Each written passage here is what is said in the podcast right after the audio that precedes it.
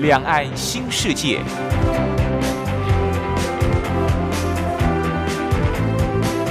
这是一个让您打开视野、胸怀两岸、放眼全球的云端世界。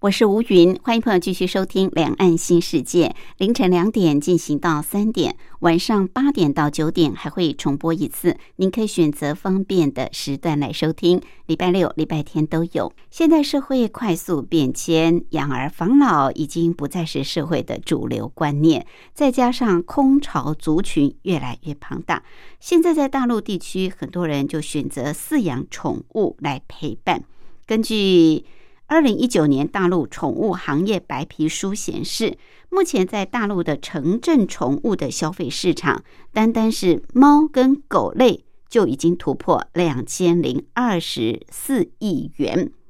而中国大陆也是目前全世界最多宠物猫狗的地区。在白皮书里面还提到，大陆的家猫跟家犬的数量一共有一亿八千八百万只，而且有百分之七十一点五的饲主都是属于单身族群。有这么多人养宠物，而且有越来越多人养宠物的情况之下，当然就孕育出中国大陆庞大的宠物商机。今天在节目当中，就特别邀请资深媒体人白德华来跟我们聊一聊中国大陆的宠物市场、宠物商机。另外，今天还有一个小单元是两岸用语大不同，主要是跟朋友介绍相同事物在两岸的不同用语用词。我们先进行第一个小单元：两岸用语大不同。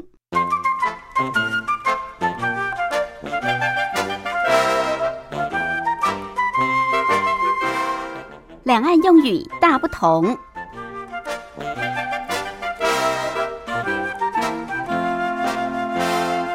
在两岸，许多相同事物都有不同的用语用词。希望透过这个小单元的介绍，让我们对彼此的用语用词有更多的认识跟了解。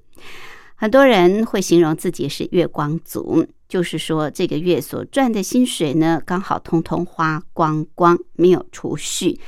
呃，月光族当然相较于懂得储蓄的人来说是呃比较糟糕的，但是更糟糕的人就是入不敷出，赚不够花，入不敷出，在大陆有一个名词叫做“亏损犯”啊，就是吃亏的亏，损害的损，饭呢吃饭的饭，亏损犯就是台湾所说的入不敷出。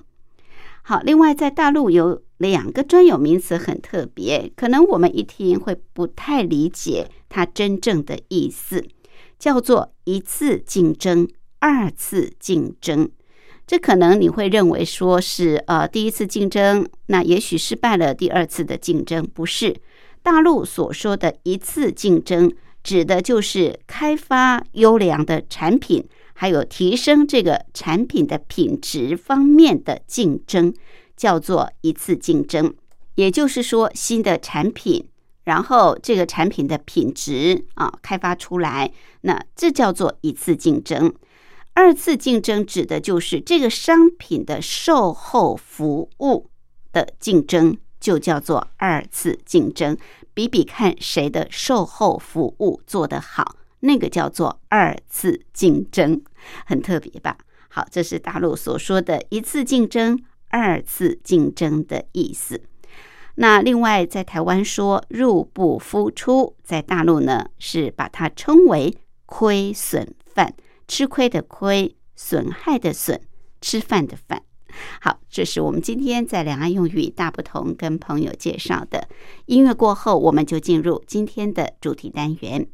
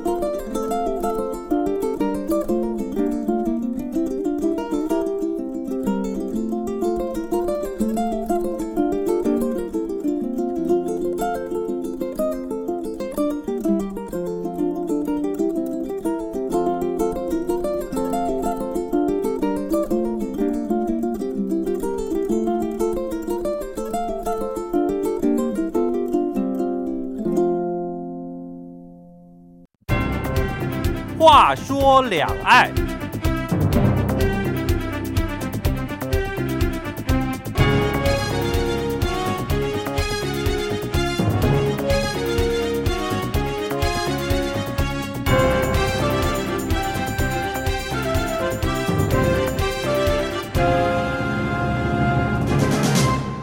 现代社会是快速的变迁，过去的养儿防老这样子的旧观念啊，已经不适合现代的社会主流观念了。尤其在大陆地区哦，我们看到现在很多人都会选择饲养这个宠物来陪伴。度过老年的寂寞生活。根据二零一九年大陆宠物行业白皮书显示，大陆的城镇宠物的消费市场，单单是猫猫狗狗这一类就已经突破两千零二十四亿人民币，显示中国大陆这个宠物的市场是越来越庞大。而根据艾媒咨询资料也显示啊，中国大陆在去年宠物市场的整体规模已经来到两千九百多亿。年复合增长率高达百分之二十，而随着宠物饲养观念的广泛普及，跟宠物行业延伸服务的这个挖掘，大陆的宠物经济可能未来是有更宽广的空间，它的发展未来是指日可待的。所以，我们今天呢，特别邀请资深媒体人白德华来跟大家聊一聊大陆的宠物经济。德华好。主持人好，各位听众大家好。从去年啊，我们知道这个新冠疫情以来，根据美国银行市调统计，半年内美国领养宠物就比平常的时间要成长百分之三十七，而不但是美国，大陆的宠物市场的成长率也接近百分之三十。当然，疫情也让大家哦，在家里的时间更多，也有更多人呃希望寻求宠物来陪伴，所以就催生了这个大陆的宠物经济这股热潮。那在大陆好像把这个养宠物叫做养毛小孩啊、是哦，这跟没错我们的形容不太一样嗯，哼他们叫做毛小孩经济。好，这个毛小孩经济究竟带来哪些商机的崛起呢？ 是啊，大陆叫毛小孩，台湾我们叫什么？喵星人、 汪汪星人。啊，对对对，对，喵因为星其人，实哦宠物市场很大了哈。对，那当然，就大陆其实养宠物五花八门都有，但我觉得还是以猫咪跟狗狗为主嘛。是是，对，那尤其像那个狗狗哈，狗狗争议会比较大，因为有了大型犬，哦，大型犬的话跟小型犬那种嗯区别还是嗯比较哼多嗯哈。哼那像呃，以大陆来讲，像刚刚主持人提到二零一九年那个宠物行业白皮书嘛，嗯，那其实，在最近哈、我们看到大陆很多讨论猫咪的相关的文章啊，对还有一些采访很多。是，那其实它的呃宠物相关的商机非常多哈、从那个白皮书里面看，嗯，宠物的食品大概是占的分量最大。食品，对，嗯吃宠物食的品，对，嗯因为实际上它二零一九年整年来看嘛，因为它宠物食品大概占了整个营业额哈，就整个呃营收，就是所有的宠物市场的营嗯哼哼收占了百分之六十几，等于六哦六成嘛。嗯哼，所以主要看起在来食宠物食品品要多。对那多，其实在台湾这个宠物的食品也是量最大，嗯哼，因为实实际上猫猫狗狗你要喂饱它要吃好，而且现在很嗯多现在猫不很止吃挑食，饱，哎，要吃好要，吃好而。且要吃高档对的，，而且非常 挑食。狗狗、猫，其实狗狗比较不挑食对，猫咪是最挑食都的。把它们宠坏了，哎真对的对没是错宠物，对，那我觉得除了呃这个宠物食品之外，哈、嗯在大陆比较有趣的是有几个方面啊，比如说他们像呃，另外就是像宠物的呃是物品的外卖，物其实品就像那个 Uber Eats 啊、富邦达，那哦，台湾大部分啊都是也有外卖有宠外物卖的，对，因为其实像比如说大陆最大的一个那个就是呃外卖的一个平台叫啊饿饿了了么，吗？ 对，那饿了是么，其实他们后来就有发现说，很多人是因为很多是大部分是年轻的上班族群嘛。对对，好，比如说上海、北京，那上班族群他们就发现说，哎，饿了么里面其实有很多是给宠物的吃的东 西。哦，真的那，后来有有一个 OL 嘛，嗯，那他本身就是发现说用饿了么来订看看嗯就可以。那后来饿了么又觉得说这个是一个很大商机。哦，就慢慢发就展发出这个展平这台个外卖平台，对那另外，我嗯觉得除了外卖之外，哈，就是说像包括那个美容医疗这一块，哦，比那如说更是，对，像那个美容医疗哈，其实，在台湾宠物美容很正常嘛，嗯很多，包括宠要物洗手店啊啊，包括对剪指甲啊，对对不对？对这个很多宠物对店嘛对都有嗯经营。但中国大陆的美容医疗哈，我觉得做的太太走极端了哈怎。么说？因为像呃美容来讲，嗯，美容宠物本宠物要美容、宠啊，物要美容，那那怎么对啊，不止像比如说你 的松修狮狗，修指甲你？松狮狗啊，你的猫咪啊，你的金吉拉啊，嗯，你都必须要去理毛啊、理嗯顺啊。嗯哼但是大陆的宠物美容是怎么样？嗯开了很多五星级的啊美容馆啊哦，。你知道，像有一个在呃华中地区啦，哈、嗯上海那一带，它有一个美容馆哈，加盟的竟然达到全中国大陆三千多家，哇，那光是加盟啊店哈。嗯那有的是有的那个还有开 SPA 馆哦，宠物的 SPA 馆。SPA 嗯是怎么样？因为其实像 SPA 来讲，一般比如我们呃，就是以人来讲哈、哦嗯我们人人体，比如 SPA 啊、哦、这些做那个按摩啦什么的，一般对哈，对在中国大陆的三温话。暖啊，对，对，那三温暖嗯这些费用在中国大陆就是便宜来讲，大概三百到六百，你一比次一节一节嗯一个小时嗯嗯好了哈，嗯三百到六百。但是你的猫咪狗狗做按摩做 SPA 也是这个 价钱啊，那看你要不要啊。 中国大陆这是一个商机啊，真的是养宠物比养小孩还贵， 而且现在更有趣的是什么嗯？它有的呃饭店哈，比如招待那个 SPA 宠物的旅馆，嗯，它宠物旅旅馆馆还要标明这是豪华海景套房。嗯宠物看得 对，懂吗看？海 景。啊，好，那你看啊，美容这一块饭店，这个就很可怕。嗯那像呃，我们讲医疗，哈、嗯，医疗的话，其实台湾大概就是兽医诊所嘛，对啊，对啊，这个最对啊风行。对，那中国大陆它是怎么样？它已经发展到中医啊诊脉的这个医疗， 嗯哦、中医诊疗。帮狗狗、猫猫对诊脉，那像有台商就讲啊，嗯像比如说家里有猫咪生病了哈，是那他觉得去按摩可能是年纪大不一定有什么病，嗯那他要给他按摩，嗯，又到中医去才发现说，哦，它不止跟人一样有舌诊哦哦，用舌头诊嗯，哦，那另脉外诊脉诊也嗯有，面相诊吗？对，那不是还有另外哦针灸，哦，针这些灸等于是中医的整所个有医疗诊的所所有的，都可以用在宠你物在身人上。看得到的几乎宠这个宠物都有，哦，嗯那你能说它是骗人吗？因为实际上它也是动物科系， 哦对这个兽医本身毕业的啊、对啊对，动所以物的中医。 啊对，所以这个个部分哦，我觉得其实都有看，都都是蛮有哇看头的啦。哦那这个在大陆哦，因为宠物而衍生的商机还蛮很多广泛呢。对，而且另外我们看白皮书，它特别提到一点，嗯，它这个也是一个新兴行业，是它叫做宠物沟通师，哦，沟沟通通师，师啊，心跟理宠物沟通师哦，哎，我在啊电视上有看过。有啊。那对其实好像美猫国人也很多，对对对对，他说他们其实家讲起来是训练啦，嗯啊，但是其嗯实际上哦你你不沟通，你很难训练。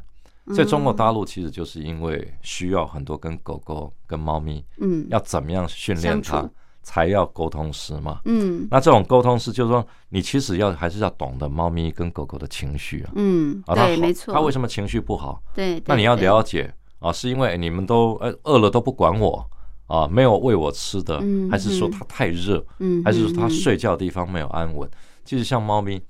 它固定都会睡在它习惯的地方，猫咪好像比狗狗更挑剔，更对挑不剔对？对，而因且为更龟毛。猫咪哦更比狗狗更像个小小 baby 啦，嗯小孩子一样。是它比如说它睡觉，它会挑两三个它固定的地好方像，比较有安全感，安全感，因为它要寻求那种呃惯性安全感。啊啊嗯，嗯那另外就是，比如它出生的时候，你给它，你当时它出生，你如果给它一条毛巾嗯或有个毛巾被，是它长大它还是会认那个味道，那跟小孩子一样，跟小孩子一样，哎就像要抱。对枕一样啊。对对对对哦长到了七八岁，你还是要婴儿那个有抱时候一枕。辈子呢，对，所以这种我觉得是猫咪的特性是这样， 所以它是沟通师也是一个新的行业啦。嗯哼，对，那是其实除了这些之外，我觉得还有很多了。你包括那个殡葬业，哦，像台湾其实也有那种动物啊，猫咪、狗狗的对殡葬对嘛，对，比如说什么呃火墓化之后对对墓园要放哪墓里？园啊，对对对那像那个中国大陆来讲，他们现在比如说猫咪、狗狗的墓园，它的价位其实也不便宜，对比啊，如说一个、嗯一个位置就大概最少是两千到五千人民币，哎，五千人民币算一算两三万嘞、对，跟所以这人个一样跟了，对啊，跟人差不了太多对啊，对所以这个啊部分哈是那我觉得另外还有很多商机啦，比如说我们嗯光刚讲到墓园的部分，嗯哼，好，那你说一个呃呃火化火化骨灰盒吧，嗯骨，灰盒本身是不是也可以做成很多设计款？是，那另外嗯对就没是包错括比如说好放到了墓园以后，嗯它的墓碑那是不是一个一个小小的一个设计的墓 碑？那甚至比如说纪念项圈、钥匙圈哦嗯啊、嗯这一类，其实都是应运而生。对，那在中国大周边商陆品，你只嗯要去百度哦，就像 Google 一样，你只要去百度哦嗯，纪念狗狗像像这个什么呃钥匙圈，那可能出来上千种、上万种，哇，对，所是以它的商机其实是很大，蛮大对的，相当大。这可能也是因为跟中国大陆现在一般民众养宠物的人越来越多啊，应运而生，所以有这么多的呃宠物的这个商机啊，是不管是食品用品啊、医疗美容，甚至到呃这个保险、殡葬，通通都有。是刚刚你也特别提到，就是说，在中国大陆，其实现在养宠物跟过去来相较的话，它是真的是发展的这种速度哦，是，比我们想象中的要来的，可以说是跳跃式的。嗯主要是因为中国大陆现在在过去常年一胎化之下，是那现在也面临到小孩也长大了，嗯哼那也嗯哼是就是父母亲这个空巢的时对期。空巢期。那再加上中中国大陆现在这个老年人人口也越来越多，嗯没错，对老龄化，嗯，对老龄化，那嗯老年人其实都需要有一个伴嘛。是老年人最怕这个孤独寂寞的啊是。好，所以现在在大陆地区，现在养宠物的这个热潮啊，是正在兴起当中。那各类的商机也因运而崛起。不过，中国大陆现在对于这些养宠物的规定，好像也越来越严格。有关这个部分呢，我们待会儿再来请教白德华相关的一些规定，还有新一代的年轻人养宠物的观念跟过去老一代到底一不一样。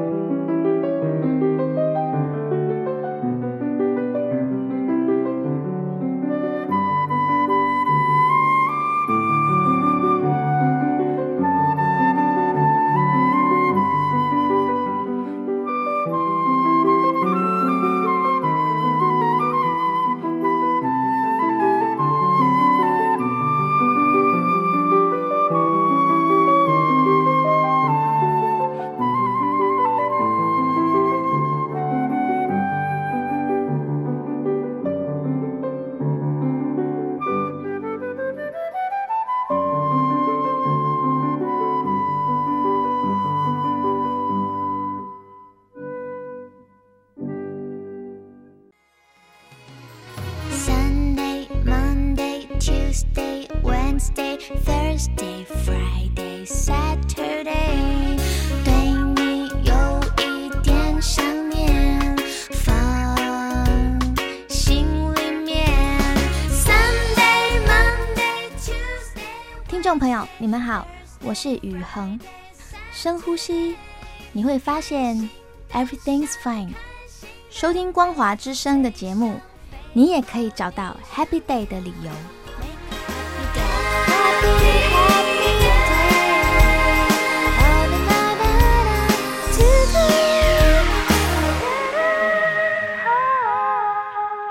我是吴云。我们今天节目的贵宾是资深媒体人白德华。德华特别跟大家来聊一聊中国大陆的宠物经济啊。中国大陆这些年养宠物的人可以说是越来越多。那根据大陆二零一九年的大陆宠物行业白皮书里面也提到，中国大陆的这个养猫猫狗狗的数量已经是全世界之冠。当然也因为中国大陆人口庞大了，它有十四亿人口嘛。不过过去哦，说实在，吃温饱都成为问题，更不要说是养宠物。以前的宠物其实是看门用的，对不对？看家用的，但是现在养宠物啊、呃，它不是看门看家用的，而是陪伴用的啊、甚至呢，你还把它当小孩来伺候用没错的。啊，那过去你也曾经在大陆有一些大城市的采访经验啊、嗯是那过去像城市跟农村养宠物的情况，可能也不太一样。是那现在是不是也有一些改变？据说现在很多大城市都禁止养这个大型的宠物啊，对，这些规定有更严吗？还是说有比较开放了？我觉得还是蛮严的啦，因为嗯其实要看了，因为现在养宠物的很多嘛，嗯但是我们一般如果在城市里面哈、市区里面看到，很难看到大型狗。好、大嗯哦大型狗，比如说我们讲讲像黄黄金金猎猎犬犬啦啊、拉布是拉多啦，嗯哼，啊，甚至像呃比较攻击性的比特犬哈，对这些几乎都看不到。嗯哼，那有的话也是呃很少量。其实，在北京哈，嗯我有一个朋友，他就养那个黄金猎犬，嗯很漂亮，嗯哼，但是很大啊，对对对，但是他白天完全不敢出来，那半夜就在社区遛狗啊。为什么？那禁因禁为止吗因为禁止啊，它哦三不行环以内是禁止的嘛。哦，对是，所以这个这个情况，我觉得是一个，因为中国大陆其实早期哈、对猫咪、狗狗啊，对这些，比如说尤其对狗狗，嗯，因为他们其实印象不好。为什么？为什么因为以前哦，中国大到处陆乱大小便吗？不，是，因为中国大陆哦，这个是后来的一个讲，中国大陆在一九四零年代那时候，比如说战争的时候嘛，嗯他们一直有个观念，觉得说那时候要不是狗狗哈、在那边狂吠啊，嗯，不会被日本人打得那么惨呢、是啊。这样狗狗子像是坚铁一样， 我觉得他是一开始这个态度。啊那到，了六零年代哈，嗯我，觉得中国大陆他会认为说这个都是资产阶级的玩啊物，嗯嗯嗯，他觉得你宠物你有嘛钱有钱对去对去对去养宠物嗯，啊，你不务正业的人才会养宠物是啊，早是期是这样，但是资现在产阶级对的对对，那产后物，后来就真的是因为哈，就是有些人养了狗，你想想看，北方啊，到了冬天多冷，嗯，天气很冷。对，好，那一个大社区，大陆的所谓大社区，不是说台湾像五六百户啊，嗯，大社区都是五六千户啊，哦，啊四五千户、五六千哦那户，哪算社区城镇了？ 像城镇啊。 好，那你看，比如说我们讲北京好了，嗯，一个社区那么大，可是它是十一月、十二月下雪，对对。那你觉得你是狗主人，你敢拉着狗到外面去遛狗吗？嗯嗯，因为外面都下雪啊，对对，所以太它会冷在那了里？遛，它一定是在社区社区里面里的面人行道啊，或者甚至就是在那个停车场。哦，好，那是停车场遛什么？这个当然是危险。好嗯哼，那当然，大家比如说有默契也就罢了。问题是，大部分的狗主人啊，他们出去遛狗，他不清理大便，哦，但是到是处变成说很多社区都反映嗯嘛，嗯嗯，就说你看哦，那搞得环境都很脏兮兮的。对对，所以这个情况如果说好，一旦报了多了案件多，那公安他们就必须要去处置啊。嗯嗯，那像是去年来讲，比如说通州，他就规定，比如说嗯好啊，某个时间点，他就说七天内你要把大型犬，所谓大型犬就是超过身高超过三十五公分的，嗯你就必须要报到公安局来嗯啊。那我们要集中处理，那怎么集中处理还没讲。那很多人就说，你看报去那边就是销毁嘛，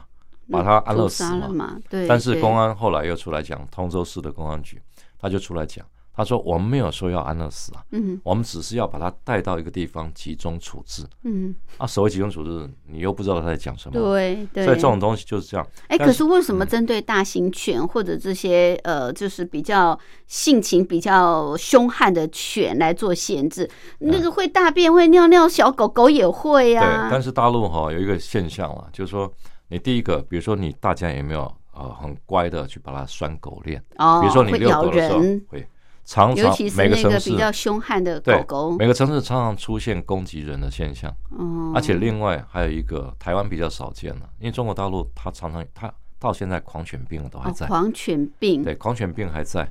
他们没有打疫苗吗？嗯他们我不晓得，我不知道为什么，但是现在还是还是有狂还犬是有病，，因为有些对可能乡下地方真的不太懂这些，不见得每个都要，而他是且养来看门的，而且坦白讲啊，比如说哈，你在北京、上海的市区，嗯，你偷偷养了一只狗，你敢去打针吗？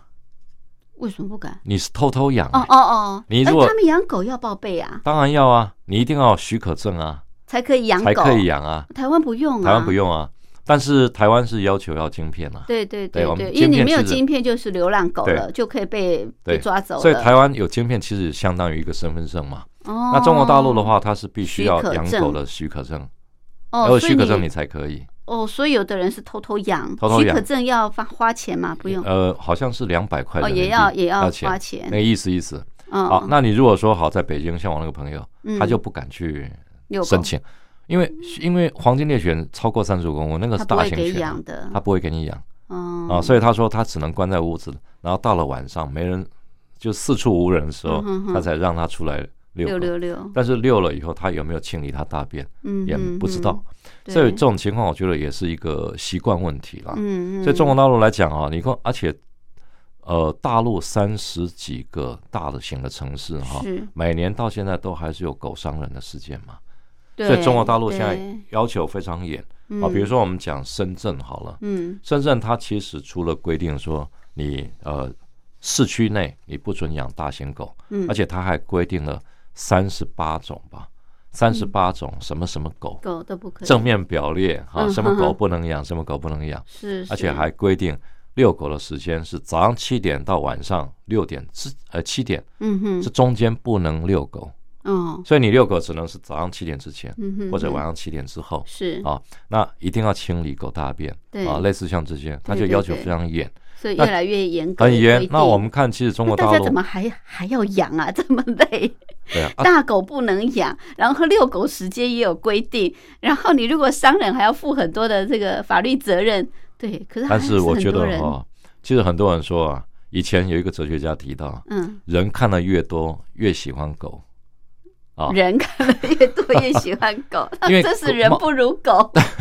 因为猫咪跟狗狗哈， 嗯，它是对心灵慰藉很重要的抚一个，慰，抚呃慰，一抚慰心灵很重要。对，而且刚刚主持人提到嘛，就是我们提到我们现在中国大陆那边哈，嗯它其实最重要是高龄化，老龄对老龄每个化八社九十会岁、是六七岁一大堆。嗯嗯，那现在你他们看，又提早退休，他们都五六十岁就退休对，了，因为其实就是因为这样，所以他们嗯法律开始要慢慢修改了，嗯哼要取消所谓六十六十五退休的这呃个对概念、要延退，要延退嘛，嗯不嗯然政府要养你几十年啊。对对，所以这个部分我觉得也是一个现象，因为高嗯越高龄化，其实这个是全世界普遍的一个现象。对对，我们举一个简单的例子啊，嗯你看到二零一六年开始啊，嗯日本啊在统计物价指数的时候啊，我觉得蛮有趣的一个现象是嗯，它第一次把狗狗用的这个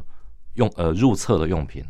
还有猫咪的用的那个猫砂，啊这个都是入厕用的嘛，嗯哼哼列为物价指数的一环。哦真的啊，对，这是那第一观个察全世界国家。是，那你想想看，为什么日本高龄化全世对对对界数一数二严对重没啊？错，中国大陆也开始也越不来进遑多入让啊。老龄化社会，所以你嗯看啊，猫咪跟狗狗哈、它肯定就是未来商机是很大的。嗯、是是是，OK，好， 这个是在大陆地区哦，对于一些大型呃这个宠物哦，都有非常严格的管控。那现在呃，说实在的，这个养宠物还真不是老人家的专利，是在大陆地区哦，八零后、九零后这新一代的年轻人。养宠物也很热衷哎、是没而错。且他们养宠物的这种呃，对宠物的这种宠爱哈、跟老一辈又不太一样。他们除了养狗、养猫之外，他们还养好多种宠物，对不对？没错，嗯，对，这些年轻人怎么对宠物为什么这么热衷啊？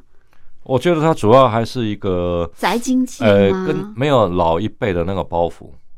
老一辈的哈，其实对猫咪狗狗啊，嗯他们觉得还是跟人有区隔。嗯，但对是啊年轻一代，你想想看哈、嗯这些像比如说八零年代、九零年代后出生的，是这些他们出生的时候，其实是在战后婴儿潮那一块，嗯而且又碰到第一次一胎化，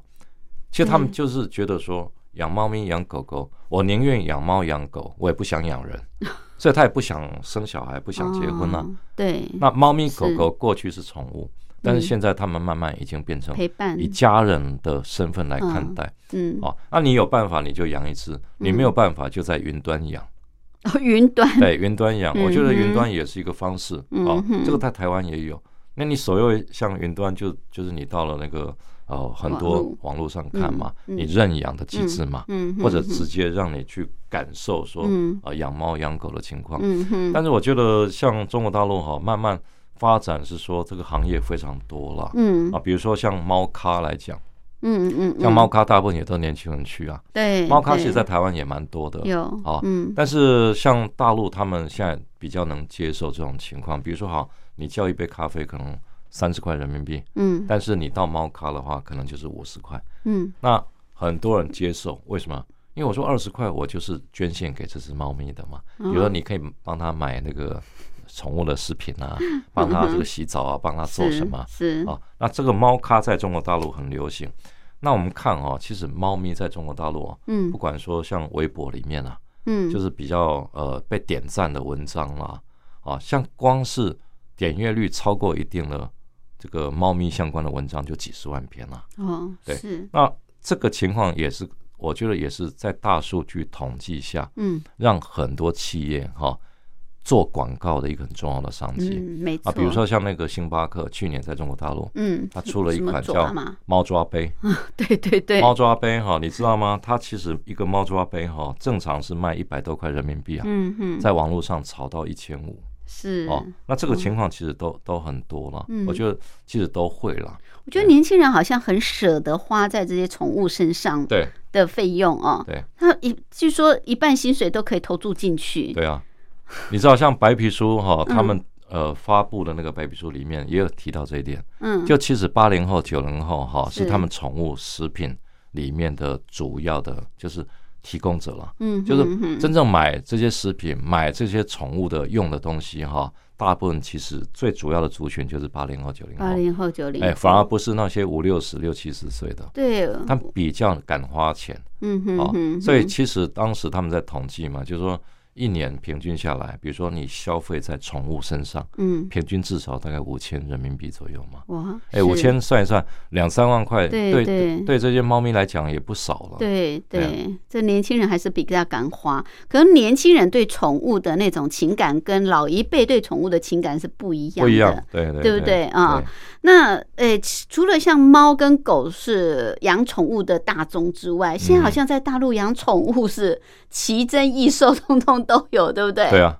五花八门。我觉得他所谓的奇珍异兽是说，像比如说蜥蜴嘛，嗯蜥蜴在台湾养的也不鳄鱼少呀，鳄鱼也有嗯，啊，但甚养至猪也有，有迷你猪，有有一有一次就是看到他们上海那边有人养迷你猪嘛，我们在那个上海那个人民广场哈，嗯那那个迷你是猪很大嘛，嗯那我就想说奇怪，那时候他本来想养迷你猪嘛嗯，哼哦结果那个可能买到混种的。所以那只蜜猪变得比较大 嘛，对。那其实蜥蜴，你看夏天哦，他们是蜥蜴在人民广场晒晒太阳的非常多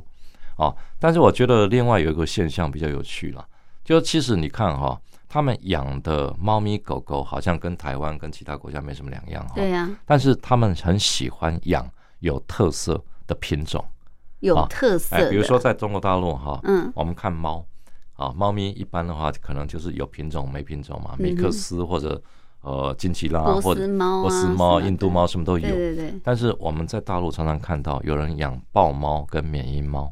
缅因猫，缅因哦美国的缅因因哦州哦缅因猫，对，，啊那、你知道缅因猫哈、那个站起来跟人是一样高，哇，你是抱起来是大概是三十那比三四狗十还公斤大，只啊比狗还了大。嗯，豹猫也一样，哦豹猫全身是豹纹，好、但是它的呃外形哦，就是身高体重嗯跟缅因猫是差不多。嗯哼哼哼那这种就是大型的，嗯在中国大陆很多年轻人喜欢养这种猫，但有这种特猫色的猫，有特色，但是贵，狗狗，但这个非常贵。这哦会不会有一种呃，当然有些人是纯粹就是喜欢呃嗯对这种大型的，对对对，或者说哎我就是要独一无二的。嗯那是不是也有人是做投资用的、啊？我我觉得也有像以前像观赏鱼，对不对？对对我记得对以前养什么什么龙鱼还是什么啊，之就类的，对对对，寻龙鱼，寻龙哎鱼寻龙嘛，鱼对哦，它它就的是为了国宝啊赚钱，对不对？对不是纯粹观赏对或者养宠物的，没错啊，因为像嗯现在讲起来哈、它这种呃投资用途的很多啦。你说嗯寻龙鱼的话，它比如说以前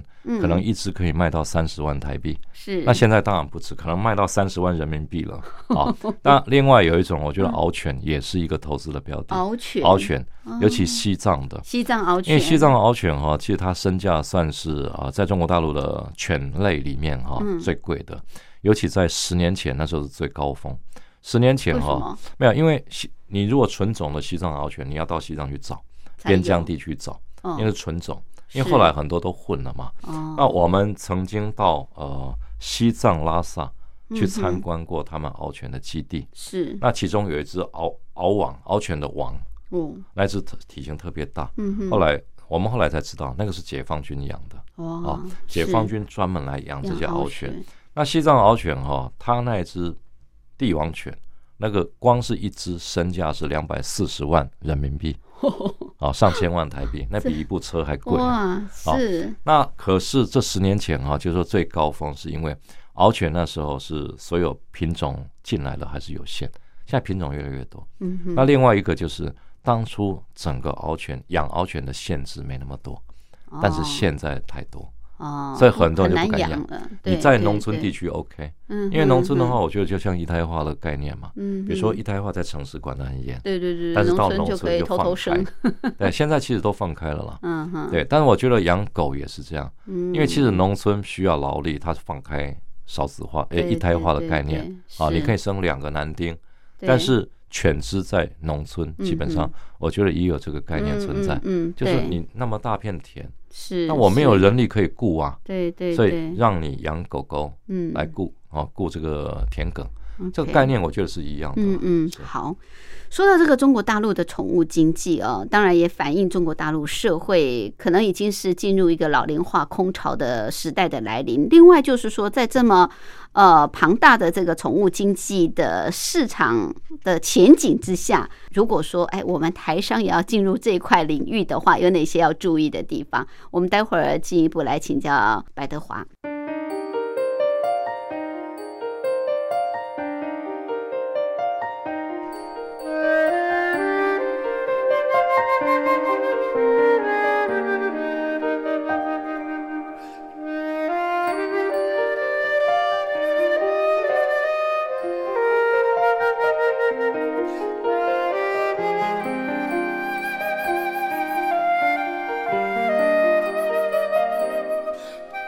thank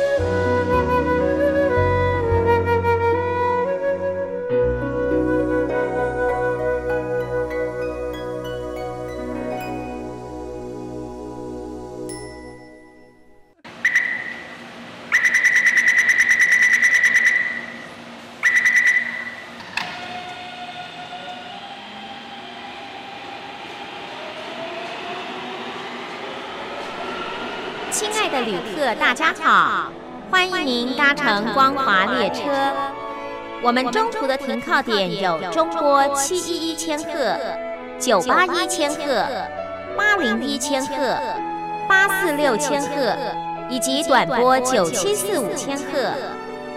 希望您随时利用这些频道上车，和光华之声的朋友们一起翱翔天际。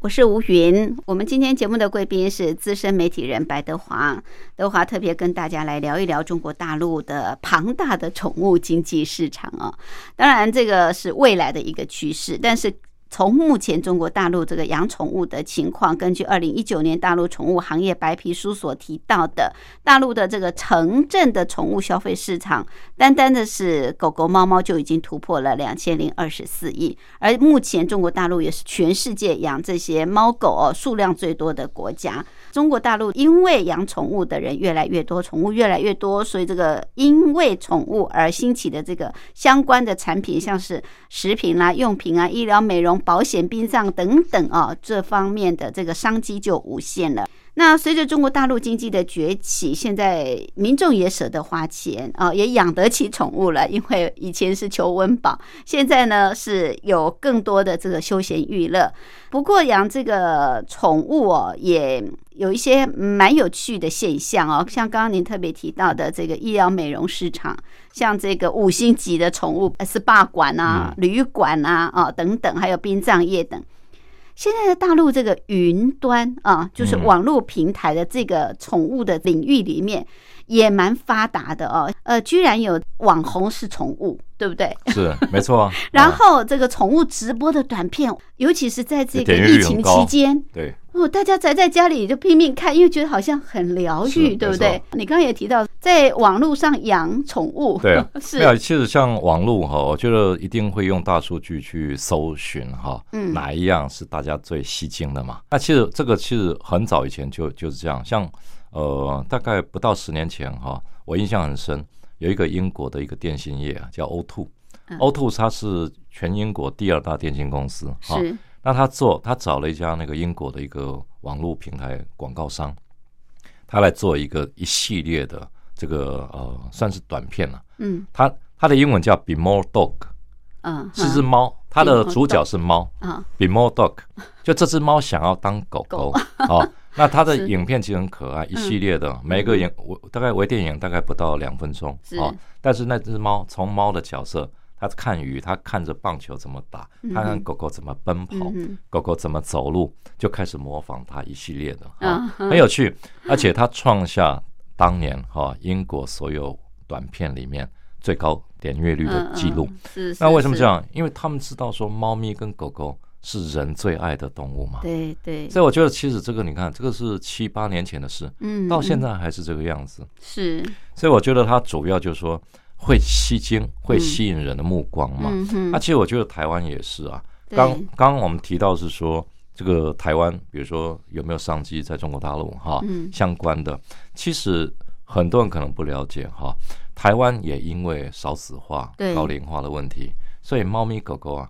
这个养宠物的几率的那个人口也越来越多嘛。没错，我们现在在马路上看啊到带小孩的，没有比带宠物的多。没错，我最近才看这种推车到都，是推宠物，对我们我我最近在淡水才看到哈、嗯有人有用一个推车哈推。宠物啊推，宠物里面不是里面是什么？啊嗯五只小兔子，哦，兔子啊，兔子好可爱，它很胖 啊，养的胖嘟嘟。是，像这个阳光很大的时候，它就推出来。嗯，所以这种其实很多。对对。好，那对我们其实了解到啊，去年下半年哈、嗯台湾十五岁以下的小朋友啊，三百万人，但是毛小孩嗯超过三百万，黄金交叉。养小孩已的经超过了是，所以这个是台湾的话，当然也跟大陆一样，我觉对得所以变成宠物都是一个热潮。嗯，那问题嗯就是说，好，比如说我们到中国大陆去，它市场很大，你要怎么做？好、嗯就就大陆其实你要看啊了、你要投资要看什么样投资。比如说对你投资的是宠物食品好了，食品，食品，嗯但是食品安全很重要哎，对食品安全很重要，但是问题就是因为这样子哈，所以很困难啊。第一个很困难对、嗯第一个，比如说你一定要先拿到农业部。它的批文许可证，农业，因为它涉及到食品的问题。嗯嗯嗯，啊，农业部的批文许可证一次有效期是五年啦，哦这要申请到，申请到你就五年可以经营。嗯哼，哦，那第二个就是说，你进入以后，当地的市的这个机关要审核你这个食品安不安全，嗯不是只有批文就好，嗯哼，你要食品安不安全哦。嗯因为之前常常发生什么，美国的那个狗饲料嗯，进来台湾以后，我们批准了，对，那很多台商说，哎，我也是做宠物食品店的哈，对，好，台商一进美国的，我在台湾政府都批准了，嗯我拿美国这个，我再出口到大陆，我在大陆开家店，那在大陆拿美国批准的，在台湾批准的这个嗯哼饲料进去，嗯，他们说不行，就是整个检验不合格了。哦，那是啊结果大陆是怎样？不是退给你，就地销毁。哇，哦，那你这个损失就很大。对对，所以这个对你要法注意规要知道，对对那另，外就是说，大陆其实哈，因为像宠物的商机那么大哈，嗯很多城市，我觉得比较会倾向保护本土的厂商，对对，在地的厂商。没错，比如说，好，你有纠纷有竞争，嗯，当地的厂商可能会列为，因为他有人脉嘛，他也许是谁的亲戚在开，嗯，嗯，那你怎么办？是，所以他们很多像比如说台商，他会建议啦，嗯就说我有两个途径，你到那边先了解，一个就是比较稳赚不赔的啊，一个就是你去当宠物的讲师， 因为宠物市场台湾养了很多嘛，嗯嗯，这算是算是以软实力取胜了。嗯嗯，那这个嗯部，分的话，宠物讲师它本身，它比如说可能在很多很多地方你很有机会，嗯因为宠物是一个市场很大，嗯那每个地方都需要，你知道吗？嗯都，需要说，哎，如果宠物应该怎么打理啦，什么什么啊沟通师、沟通师讲师、讲师，这是一个嗯 训练师，这是绝对稳赚不赔的。嗯嗯嗯那第二个哦，就刚提到美容师、沟通师，嗯因为美容师这一块哈、可是美容师需不需要有那个要执证照，要执执照。对，那其实两岸的哈、只要是因为它有分两认二证就级、可三以级了嘛吗，？嗯哼，你只要拿到三级的证照就可以。嗯哼，三级的证照就是大陆是叫 C 执照了，A、B、C 的 C、嗯哼那你只要拿到 C 执照，你基本上就是可以在当地呃职业。哼所以啊可以拿台湾的执照在大陆没换有证就可以了吗，啊没有不不行，你还是要到那边考。哦，还是对要有当地的执对照，，因为你如果只有 C 执照哈，嗯，基本上在大城市你就可以进入，你可以可以经营美容店哦，啊，因为你有执照，所以你至少在它的位阶上是属于呃美容师的助理哦，啊哦，C 是执照是助理。哦，那 OK 除非你再考高阶一嗯嗯点嗯，但至少是你已经有执照的资嗯格。嗯嗯，但是嗯有的三线、四线城市，嗯它的要求比较松，嗯哼，所以你嗯可能有 C 执照，你就可以独开独当一嗯嗯嗯面开店，但是我可以啊经营美容店吧？可以美啊容。店这种就不是需宠物要的嘛美容店啊对呀，或就者以旅宠物来馆讲业吧，对对对，殡葬业行吗？ 我觉得很多没搞了。嗯对嗯，而就是且像像他一般讲起来的话，如果说以现在来看哈，嗯大概宠物美容师的话，如果是以自己开的话，你当然就是一个市场风险。对但是如果是你以受聘的，比如说好，嗯嗯上海有一家很大很大的宠物美容店，对对，它是对有加盟连锁上千家。嗯嗯，啊，那你如果是受聘他的美受容师聘，过去的，对，嗯那其实以现在的薪资行情，你一个月可以拿到一万块人民币，跑不掉。哦，那不错耶，一万块嗯还好，就四四五万嘛多。，嗯，对嗯嗯，所以这种情况就是说，要看你是投资还是就业。哦，对对对，那对就业当然就比较 OK 了，但嗯是嗯嗯你基本的执照又有。但是投资的话就要看，行要业看城别市了，行业别还有有类差别，对不对？尤对其没像错食品，其实看起来好像简单，但是这中间可能安全啊食品业最难做，最难做，对不因为对？当地的食品法用规品可能很比严。用品可能比较好对，没做错，一点啊对。对对，好，看到中国大陆的这种养宠物的荣景啊，